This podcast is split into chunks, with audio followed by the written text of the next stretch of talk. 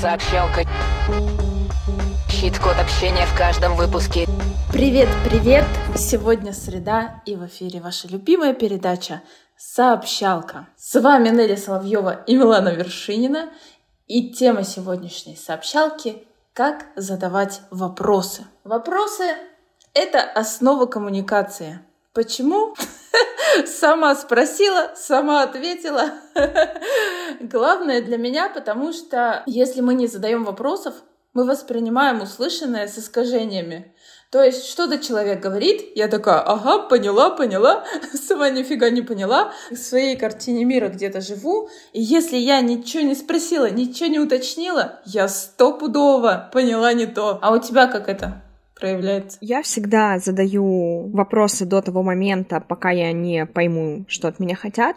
Но у меня выработанная привычка потому что я очень много общаюсь с людьми по, типа, деловым каким-то поводам, и они ко мне часто приходят с вопросами, на которые ну, я не знаю, как ответить, пока не конкретизируют задачу. И я этому учу своих сотрудников, которые пересылают мне неконкретные запросы, говорят, а что я могу ответить на это? Я такая, надо уточнять. Если ты не понял, я тоже не пойму. Вот, поэтому я очень много уточняющих вопросов задаю. Но тут тоже может быть такое, то, что мне кажется, что я поняла, а я поняла вообще совершенно другое. Это нормально. Вопросы себе и другим позволяют установить контакт и с собой, и с другими. То есть если мы задаем вопрос себе осмысленные, мы изучаем себя, становимся для себя понятнее и то же самое работать с другими. Поэтому это классный, мощный инструмент для переговоров, для развития, для движения вперед, для кратного роста, как это любят все говорить. Так вот, сегодня мы хотим рассмотреть не все типы вопросов. Вот Милана, допустим, сказала, есть вопросы уточняющие, есть открытые, закрытые, есть риторические, есть всякие разные. Их куча разновидностей. Мы сегодня не будем все их рассматривать, конечно. Если захотим, то мы продолжим говорить о вопросах, а захотим мы, если вы проявите реакции на этот подкаст, если он вам понравится, мы дальше сможем рассмотреть эту тему. Но сегодня мы поговорим о вопросах-запросах. Часто бывает такая ситуация, когда человек рассказывает о том, что у него конкретно произошло, но вообще не говорит, какая конкретно помощь ему нужна. То есть он просто говорит, что мне делать. И здесь вообще невозможно ответить на этот вопрос, потому что мы не знаем, что конкретно он имел в виду, не знаем, что он хочет получить в итоге. И здесь как раз-таки нам на помощь приходят вопросы. Да, и есть разные способы. Вот нас учили гуру коммуникации, что, допустим, можно сказать ему, задай вопрос по-другому, переформулируй, начиная, например, с «как мне». Это хороший прием, но он не всегда работает.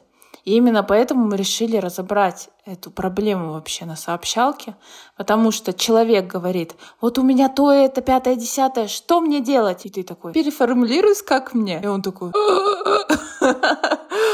Он не может, не может переформулировать. Потом ты ему говоришь, сформулируй в семи словах. А ему вообще еще хуже стало. Потому что у него, пока он описывал свою проблему, вся жизнь, знаешь, прошла перед глазами. У него там причинно-следственные связи и не связанные факты, и проблемы и ситуации. Все это всплыло, и он завяз. А что произошло в этот момент с ним? Свойственно людям концентрироваться на деталях, потому что они им кажутся архиважными. Как так? Это же произошло в моей жизни, это же очень важно. Но на самом деле вашему собеседнику эти детали могут, наоборот, мешать. Но здесь может быть две крайности. Первая, когда человек задает вопрос настолько коротко, что вообще непонятен контекст, а другая крайность, когда говорит слишком много, то что контекст уже ну, теряется совершенно. Что произошло, да? Он обозначает свою точку А, дано, задача, но не обозначает свою цель, точку Б. А именно цель вообще поможет помогающему, извините за эту тавтологию, это не тавтология даже, это самый настоящий плеоназм. Короче, обозначена точка А, но нет точки Б, нет цели. И вот хорошая иллюстрация, после которой понятно, о чем мы вообще до этого говорили. Приходит к вам человек и говорит, передо мной море, Милана, что мне делать? Прыгнуть. Ему Милана предлагает самоубийца. Нет, я предлагаю спеть песню. Короче, сами понимаете, что на этот вопрос ответить можно сотни вариаций. Прыгнуть со скалы, сесть на корабль, искупаться в волнах. На этот вопрос можно ответить сотни вариаций и не попасть. И человек такой, «М, ну такое, эксперт так себе попался. И уходит.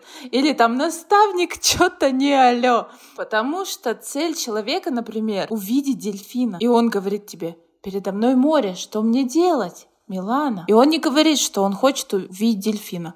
А ты ему отвечаешь, как море переплыть или там рыбу поймать или от шторма спастись. Поэтому, если у вас есть проблема, на которую вам необходимо получить какой-то ответ, совет, какая-то помощь, то обязательно говорим, что есть сейчас наше дано, и после этого переходим к тому, что нам надо получить в итоге. И эта простая формула поможет вам получать те ответы, которые вам действительно нужны, на те вопросы, которые вы действительно задаете, а не на какие-то другие, которые поняли люди, которые с вами говорят.